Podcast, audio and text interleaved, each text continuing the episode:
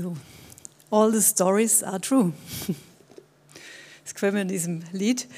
Ähm, bevor ich predige, möchte ich euch ein Zeugnis erzählen aus dem Healing Room. Wir hatten gestern Healing Room, äh, telefonischer Healing Room. Und wir hatten wirklich äh, den Rekord mit 35 Anrufen in drei Stunden. Macht das mal eine Arztpraxis. ähm, und das war sehr stark. Äh, aus drei Nationen, Österreich, Schweiz, Deutschland. Und ich möchte euch ein Zeugnis vorlesen aus dem Helium. Da hat eine Frau angerufen und sie hatte vor eineinhalb Jahren einen Venenriss am rechten Fuß. Dann ist sie letztes Jahr noch im, gestürzt im Oktober, auch wieder am rechten Fuß, Knöchelprellung. Dann wieder an Weihnachten beim Gardinenhängen, äh, übrigens Un, äh, Haushaltsunfälle, sind sehr häufig, deshalb bitte aufpassen, gestürzt, wieder mit dem rechten Wadenbein gegen Pfosten geknallt und seither hatte sie Dauerschmerzen auf einer Skala von 10, 9, also ziemlich, ziemlich starke Schmerzen. Und sie hat angerufen und sie sagt, nach dem Gebet war alles weg, sie hat keine Schmerzen mehr. Sie war so glücklich und es war alles so ungewohnt.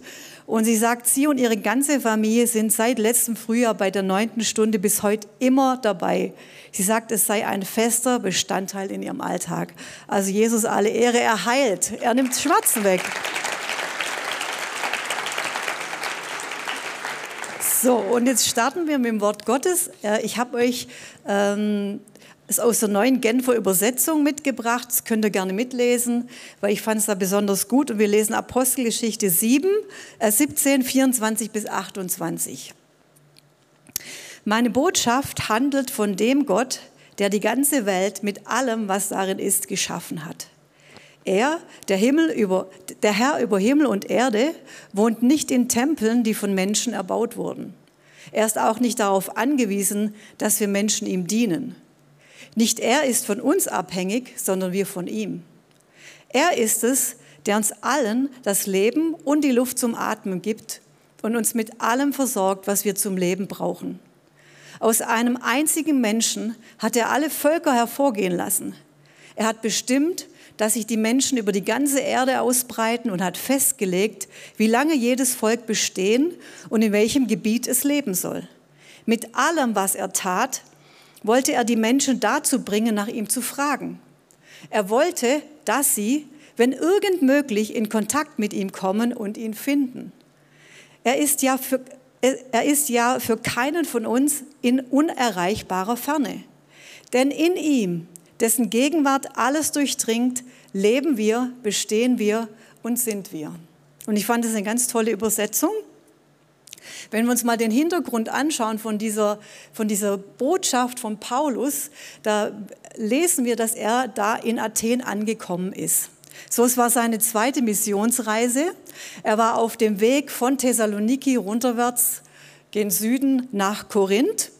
Und weil er einfach noch auf Silas und Timotheus warten musste, hat er sich in Athen aufgehalten und ähm, dachte, gut, dann nützt er die Gelegenheit zur Verkündigung der Botschaft. So damals in diesem Athen, und da können euch natürlich die Historiker viel, viel mehr und besser erzählen, als ich das jetzt kann, aber ab dem zweiten Jahrhundert vor Christus wurde natürlich Athen, und da denken wir sofort an den griechischen Geist, die griechische Kultur, die griechische Götterwelt. So, da war Athen immer mehr ein geistiges, geistiger Mittelpunkt der damaligen mediterranen Welt. So, ihr könnt euch ja vorstellen, das Zentrum allen griechischen Denkens, Philosophie, Literatur, da waren die, die Top- Denker, die Top-Wissenschaftler, Mathematiker, Philosophen. Äh, und es war auch so, dass in Athen die Herrscher von verschiedenen Ländern ihre Prachtbauten gebaut haben. So, das war mega beeindruckend und sie demonstrierten ihre Kultur. So, das war richtig Multikulti dort. Und wir lesen, dass als Paulus da reinkommt, er ergrimmte und auch total geflasht war von diesen vielen, vielen, vielen Götzenaltären. Ich glaube, das können wir uns gar nicht so vorstellen, wie das damals aussah. So ein Götzenaltar oder Tempel, das waren zum Teil riesige Bauten. Das hatte ich erschlagen. Und es gab für viele Götter und Götzen, ich, ich habe mal ein bisschen geschaut, ich bin ja gar nicht mehr mitgekommen, so viele gab es dort, gab es Tempel und in jedem Tempel gab es sein Ritual und, und Paulus läuft da durch und den erschlägt schier. So, er kommt natürlich aus einer ganz anderen Kultur mit einem Tempel, mit einem Gott. Und er sieht es und wir lesen, er ergrimmte richtig. Der wurde richtig zornig. Und er nützt natürlich die Gelegenheit, die gute Botschaft von Jesus zu verkündigen und geht als allererstes, wie er das gewohnt war, natürlich in die Synagoge, aber dann auch auf die Agora, das war dieser Versammlungsplatz. So, der hatte also so einen richtigen Leitereinsatz gemacht. So das, was wir auf dem Marktplatz auch machen, nur hat er sich nicht eine Leiter hingestellt, aber er hat einfach angefangen, den Passanten, die da vorbeigingen, die Botschaft von Jesus Christus zu verkündigen. Und dann steht hier, dass die Athener ein außerordentliches, neugieriges Volk waren und sie waren extrem interessiert an der Verbreitung und Aufnahme von Neuigkeiten. Ähm, so, und, und wie es natürlich kommen muss, er fängt an, dort zu erzählen, die Botschaft, und sofort bilden sich Gruppen, sofort kommen verschiedene philosophische Strömungen. Da lesen wir von zwei Gruppierungen. Und ich kann mir das so richtig gut vorstellen, weil ich kenne das so von meiner Schulzeit. Ich war auf dem humanistischen Gymnasium Wildermuth hier in Tübingen und wir waren ja so mega cool drauf mit unserem Diskutieren, sage ich dir, und mit unseren Philosophen, die wir hatten. Und es hat es alles nur noch getoppt, als ich dann an der Uni Tübingen unbedingt Psychologie studieren wollte, weil da ging es mir dann so, dass ich schon im ersten Semester nicht mehr verstanden habe, von was die eigentlich da reden. Die waren schon so gebildet, ich dachte, die haben alle schon Doktortitel. Die haben mit Wörtern um sich geworfen, die kannte ich zum Teil gar nicht. So stelle ich mir das da vor. Ich habe da nicht Psychologie studiert an der Uni Tübingen. Das habe ich dann nicht geschafft. Aber die, ich kann mir das sehr gut vorstellen, mit wie die da gebildet, geredet haben. Und vielleicht hätten wir, wären wir da daneben gestanden und ich hätte vielleicht nur Bahnhof verstanden. So, und diese Gruppen verspotten Paulus und sie verdächtigen ihn und denken, hm, was verkündigt er da für komische Gottheiten? Und sie schleppen ihn mit auf den Areopag. Das war dann schon eine krasse Nummer und krasses Ding, weil er musste sich verantworten vor dem obersten Rat über dieses Neuartige und Befremdliche an seiner Lehre. So, ihr könnt euch vorstellen, ähm, dass das eine krasse, krasse Geschichte war. Da war dieser Paulus mit einem Erlebnis mit dem lebendigen Gott und da waren diese Philosophen, diese Götzenanbeter mit unheimlich vielen Dingen im Kopf. Und jetzt lesen wir hier seine Botschaft, was er ihnen sagt. Und das schauen wir uns nochmal genau an. Seine Botschaft, er sagt hier, was wir gelesen haben, Gott ist ein Schöpfer. Er hat alles geschaffen. Er ist der, der Himmel und Erde gemacht hat. Und seine Wohnung, die ist nicht in einem Tempel. Ist doch logisch eigentlich. Sie ist nicht in einem Tempel, weil zu einem Tempel muss man ja immer hingehen. Da muss man ja, ähm, wenn ich mit diesem Gott Beziehung haben will, muss ich ja zu diesem Tempel laufen und dann habe ich so ein bisschen Gemeinschaft mit ihm. Und und wir wissen ja eigentlich, dass Gott gar nicht so eine Wochenendbeziehung möchte, so eine Sonntags- oder stille Zeit oder jetzt habe ich mal Zeit mit ihm, Begegnung möchte, sondern eine Beziehung. Er sagt, man muss ihn nicht bedienen, diesen Gott. Er braucht nichts von uns, aber wir brauchen ihn. Alles, was wir brauchen, sagt Paulus, kommt von ihm Leben, Luft zum Atmen. Er ist die einzige Quelle. Und sein Anliegen, und das lesen wir hier, er schaut nach mir. Er sucht mich.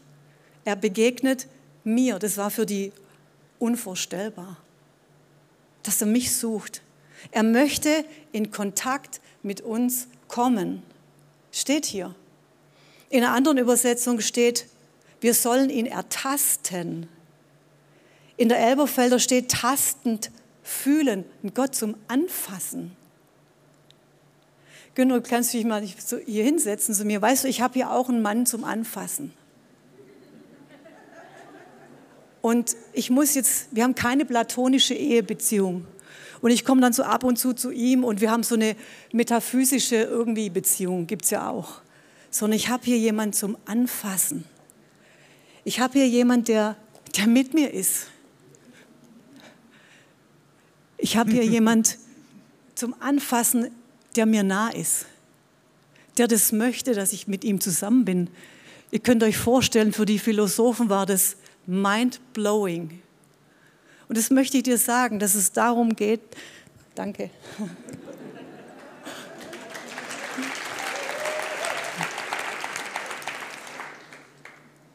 Antasten, anfassen, Gott zum Anfassen, Gott mit mir.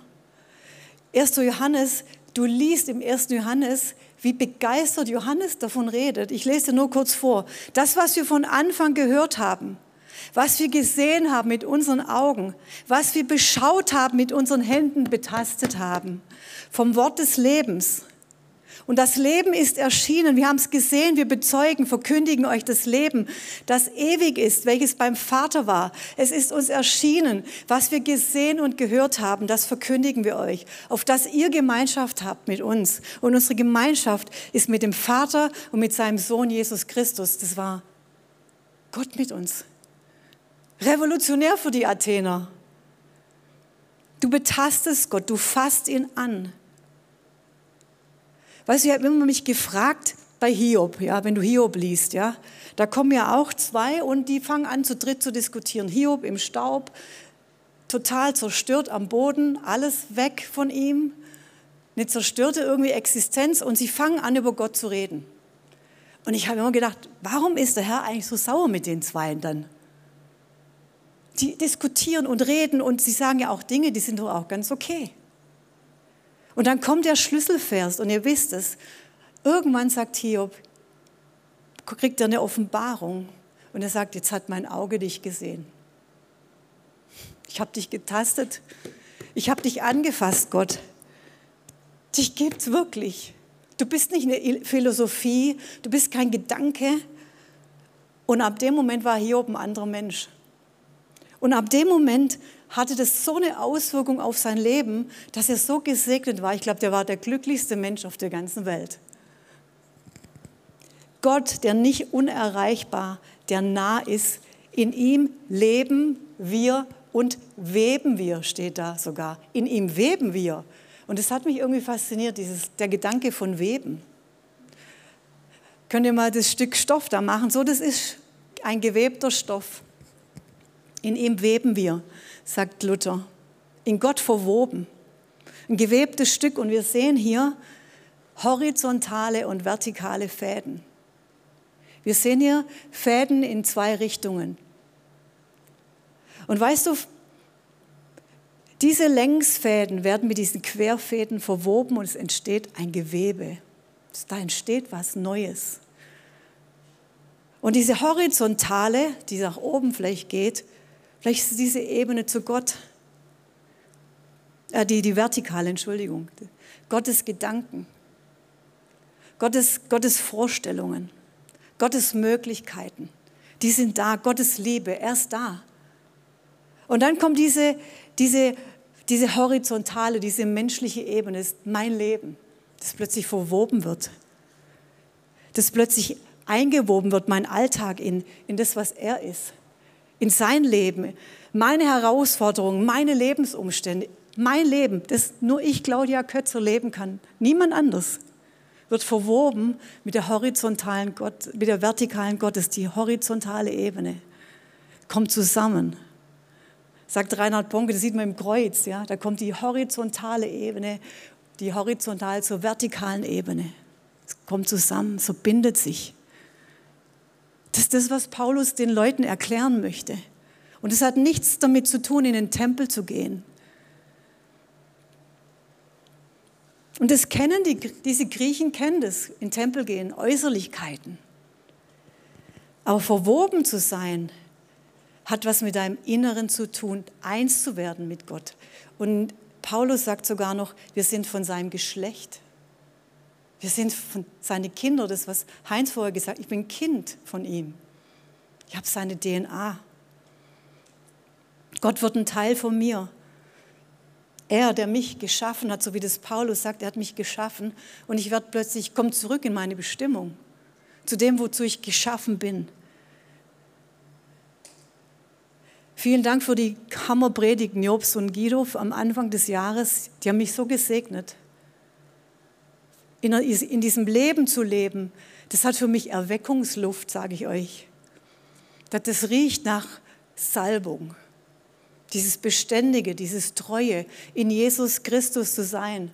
Ich sage euch hier gar nichts Neues, weil das Evangelium total einfach ist, kindlich. Ich möchte euch einen Film zeigen von einer Frau. Könnt ihr den mal abspielen? Ganz kurze Sequenz. Und laut. Bitte.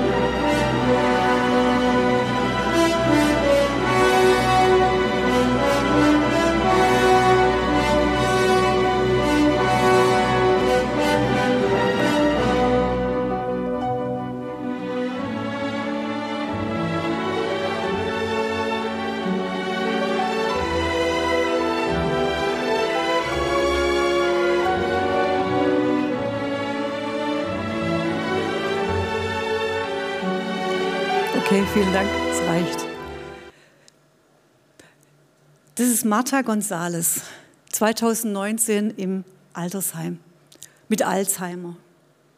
1960 tanzte sie in New York als prima Ballerina den Schwanensee. Der Schwanensee lebt in ihr. Es lebt in ihr. Es ist in ihr verwoben. Sie, ihre, ihre Gedankenwelt ist nicht mehr richtig da. Aber sie hört die Musik und sie ist, sie ist da. Es lebt in ihr, es ist, sie ist vertraut.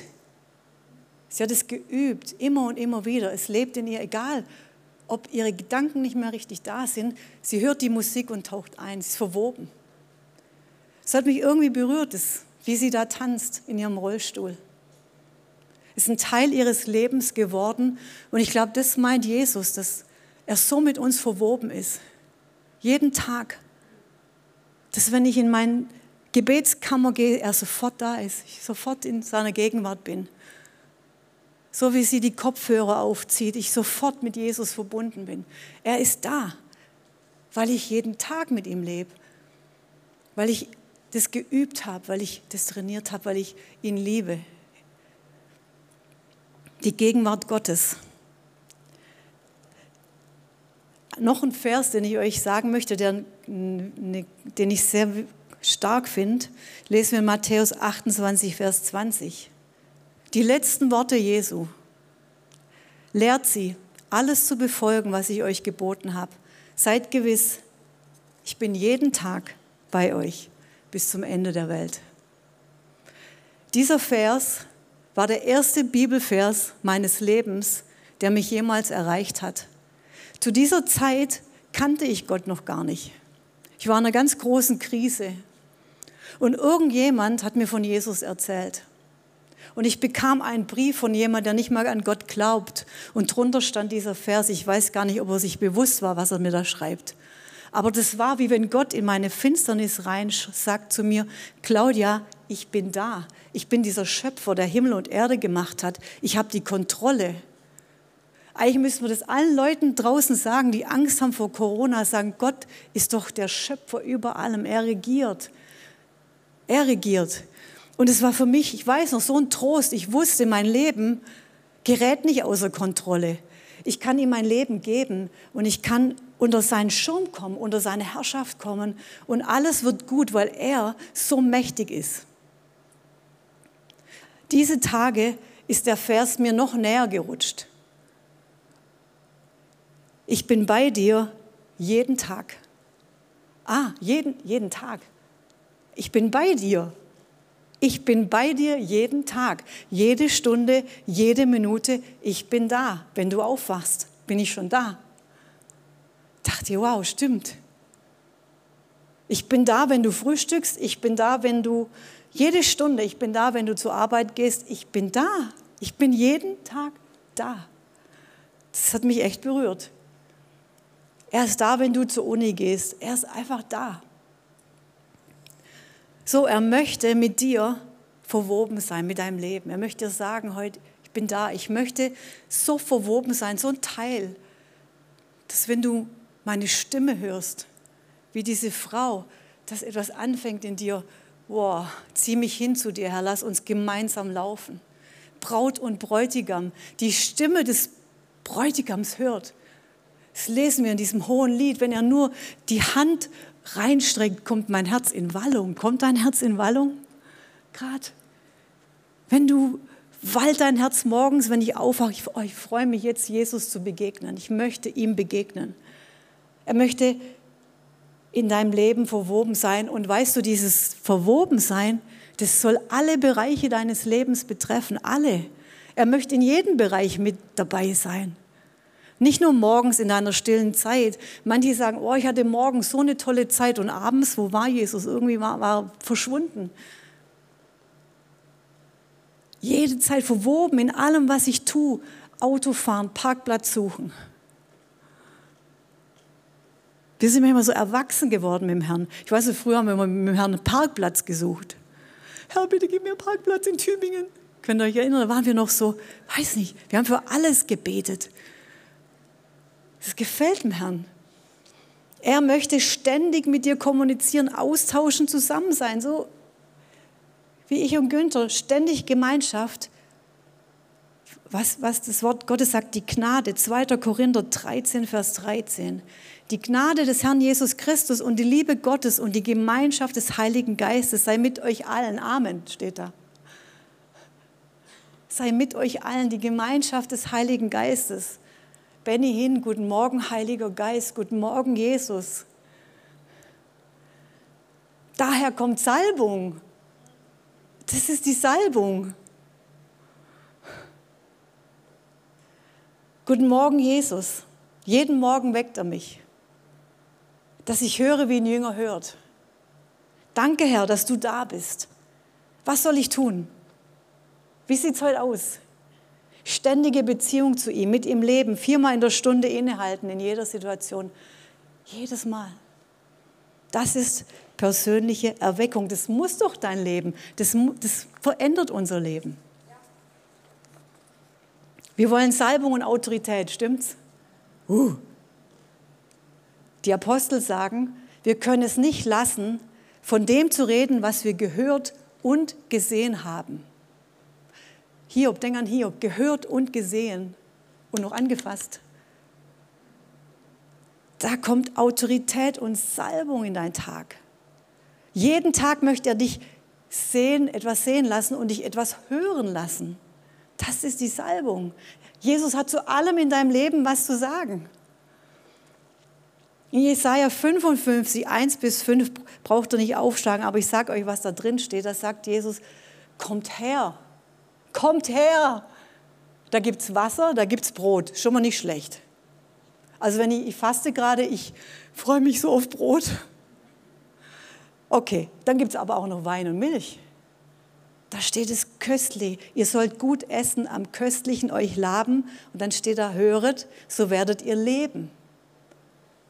Beziehung. Völker werden zu mir laufen. Menschen kommen zu dir. Das ist Salbung. Das möchte ich. Was hat es noch für Auswirkungen, wenn wir so in ihm verwoben sind? Ich möchte so ein bisschen von mir erzählen, wie ich das gerade so übe, praktizieren möchte. So du lernst seine Stimme besser kennen. Jesaja 50, Vers 4. Er weckt mich jeden Morgen, er weckt mir das Ohr, dass ich höre, wie Jünger hören. So, da gibt es zwei Wegphasen. Die gibt es die eine Wegphase, dass du aufwachst. Und da gibt es nochmal eine Wegphase, dass dein Ohr aufwacht. Weißt du, wie du dir das versauen kannst? Indem du dein Handy nimmst und deine Nachrichten als erstes liest. Dann hörst du was anderes. Es gibt Studien, die sagen, die erste Stunde deines Tages bestimmt deinen ganzen Tag. Hast du es gewusst? Ich habe mal so einen coolen General gesehen und der hat mal erklärt, warum er eigentlich bei der Army so mega streng ist mit dem Bett machen. Ich habe immer gedacht, was haben die da immer? Stubenkontrolle. Ja, und dann kennt ihr das in so Ami-Filmen, dann kontrollieren die, gehen durch die Stube, schreien dich an und die, das ganze Bett muss richtig ordentlich sein. Denkst du, warum? Warum muss ich mein Bett machen? Gute Frage, ich gehe ja nachher wieder rein. Ne? Sieht ja auch keiner. Und er sagt, weißt du, du erledigst, du bringst ein Ding am Tag äh, in Ordnung. Du hast eine Sache geschafft, das prägt deinen Tag. Das ist ja eine Kleinigkeit. Wie viel mehr prägt dein Tag, wenn du auf den Herrn hörst morgens? Ich empfehle dir, lass das Ding eine Stunde weg, hab Zeit mit dem Herrn, guck da nicht rein. Zweimal wirst du aufgeweckt, einmal morgens und dann wird dein Ohr geweckt. Und der Herr hat zu mir gesagt, faste mal Agora, Marktplatz. Das ist dein Marktplatz. Da kommen alle Neuigkeiten rein. Wisst ihr, wie abhängig wir sind davon? Huh, wie abhängig wir von diesem Ding sind. Ich finde es erschreckend. Ich spreche auch zu mir selber, wirklich. Agora fasten, Marktplatz fasten, Neuigkeiten fasten, News, ha, ha, Status gucken. Und er hat zu mir gesagt, wir sind in einer Fastenzeit, er hat gesagt, du faste doch mal 40 Tage nochmal Agora. Marktplatz. Neuigkeiten fasten. Verlass doch mal diesen Marktplatz, dein Handy.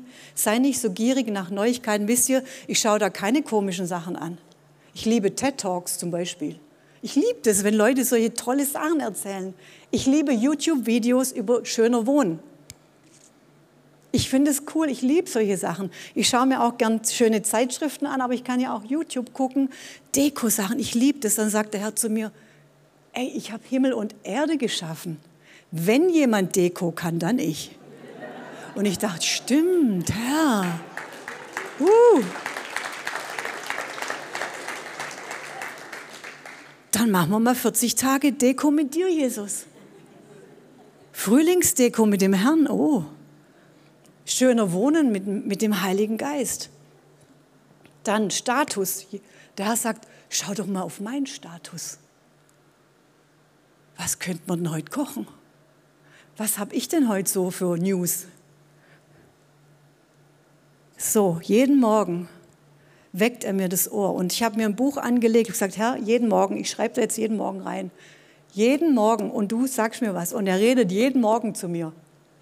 Ich glaube, der Herr redet unheimlich viel. Zweitens, dadurch lernst du ihn natürlich besser kennen. Wir sollen ihn doch besser kennenlernen weil du auf ihn fokussiert bist, weil da keine Nebenschauplätze sind, weil da keine Ablenkung ist. Drittens, du kannst jederzeit auf seine Hilfe zurückgreifen. Das ist doch der Hammer. So, kennt ihr vielleicht, du wachst morgens auf, ich rede mal von mir, und der Stock des Treibers steht schon da. Du hast eine To-Do-Liste, du denkst, äh, ich kann nicht mehr, ich kann nicht mehr. Alles zu viel. Und dann habe ich gesagt, okay, jetzt machen wir mal eine Liste und ich schreibe mal alles auf und die war riesig und ich habe schon so innerlich so, und dann habe ich gesagt, okay, Herr, jetzt arbeiten wir die mal ab. Und dann hat der Herr mit mir Stück für Stück sind wir durchs durchgegangen. Und es war so cool, weil ich Dinge abgearbeitet habe, die für mich richtig ein Brocken waren. Unangenehm. Und da war ich fast fertig und da war ich schon so stolz und sage, Herr, jetzt ist doch gut. Und er sagt, jetzt mach nur die Sache. Und das war so, uh. Aber ich kann euch sagen, seither ist der Stock des Treibers nicht mehr da. Wirklich. Herrlich. Also bei Überforderung den Herrn fragen. Beim Fasten. Für mich war das Fasten, ich habe gesagt, Herr, wie faste ich am Anfang des Jahres? Was soll ich machen? Die ersten drei Tage Fasten sind gruselig, da kriegt man Depressionen. Du denkst, du stirbst. Du, du hast den Hungertod schlechte Gefühle, die sind schrecklich, wirklich. Zumindest bei mir. Und ich habe jedes Mal gesagt, okay, Herr, ich fühle mich so hundeelend. Und ich habe diese Gefühle im Herrn gegeben. Ich habe gesagt, Herr, geh mit mir jetzt da durch. Ich möchte mit dir durch, Jesus. Und ich konnte ihm das abgeben, auch unangenehme Situationen. Wir sind ja Weltmeister in der Vermeidungstaktik, stimmt's? Ich zumindest. Ich umgehe das gern. Aber jetzt gehe ich mit dem Herrn da durch und sage, Herr, oh, mir geht es richtig schlecht gerade, aber ich gebe es dir ab. Und ich erlebe Siege. Ich erlebe Siege. Du erzielst, vierten sind wir, glaube ich, schon, Durchbrüche und Erfolge. Du erlebst Erfolg. Wir wollen doch alle irgendwie erfolgreich sein. Du willst erfolgreich sein in der Ehe, im Beruf. Du willst da etwas erreichen. Und weißt du, du kannst doch vor jedem Geschäftstermin Jesus mitnehmen. Ich lade vor jeder Seelsorge jetzt Jesus mit ein, habe ich vorher auch gemacht, klar. Aber er zeigt uns die verborgenen Dinge. Vor Meetings, die keinen Spaß machen, soll es geben. Sag Herr, ich möchte, dass es ein richtig cooles Meeting wird. Und die Meetings sind viel besser und richtig gut. Menschen, die man trifft, das wird richtig gut. Beziehungen, Dinge, die erledigt werden müssen, Durchbrüche. Fünftens, du bekommst von ihm kostenlos Beratung in allen Lebenslagen. Frag ihn doch mal, wie soll ich es machen? Was soll ich anziehen?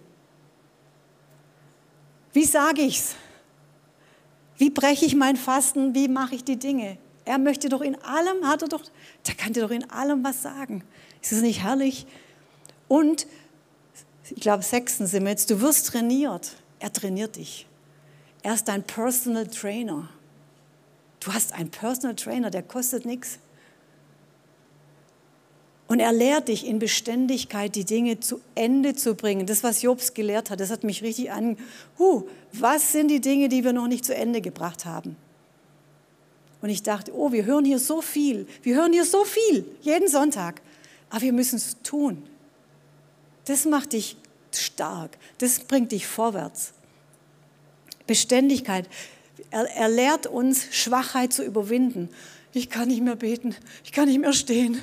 Jesus, ich bin so schwach. Hilf mir. Er hilft dir in Schwachheit. Er möchte in den Schwachen mächtig sein. Dann kommt er und gibt dir neue Kraft. Das ist so cool. Das Wort Gottes sagt es. Dinge, die ich mache, mache ich mit Qualität. Ich mache sie effektiv. Äh, Bruder Lorenz, das hat mich so inspiriert, seine Küchenarbeit. Weißt du, manchmal denke ich, schon wieder kochen, kochen. Und ich bin so ein Multitasker, ja. Ich koche hier, nebenher schreibe ich was am Computer, nebenher telefoniere ich noch, dann mache ich noch meine Schuhputzen nebenher, so alles. Wow, ich kann das. Ich bin ja auch echt stolz drauf. Wirklich. Und dann sagt der Herr zu mir, konzentriere dich mal auf eins und mach's mal richtig gut. Also ich, ja, und es war so cool, es hat so Spaß gemacht, mein Mittagessen zu kochen. Fokussiert zu sein auf die Dinge. Da war plötzlich Exzellenz drin. Ich rede, es gibt viele andere Dinge, die wir, wenn wir fokussiert sind, viel exzellenter machen. Auf Menschen fokussiert sein. Nicht nebenher noch deine WhatsApp checken und mit jemand reden. Konzentriert sein. Das macht Spaß. Und du lebst in einer stetig wachsenden Salbung. Wer will das? Ja, lass uns aufstehen. Danke, Herr. Ja, wir werden jetzt beten.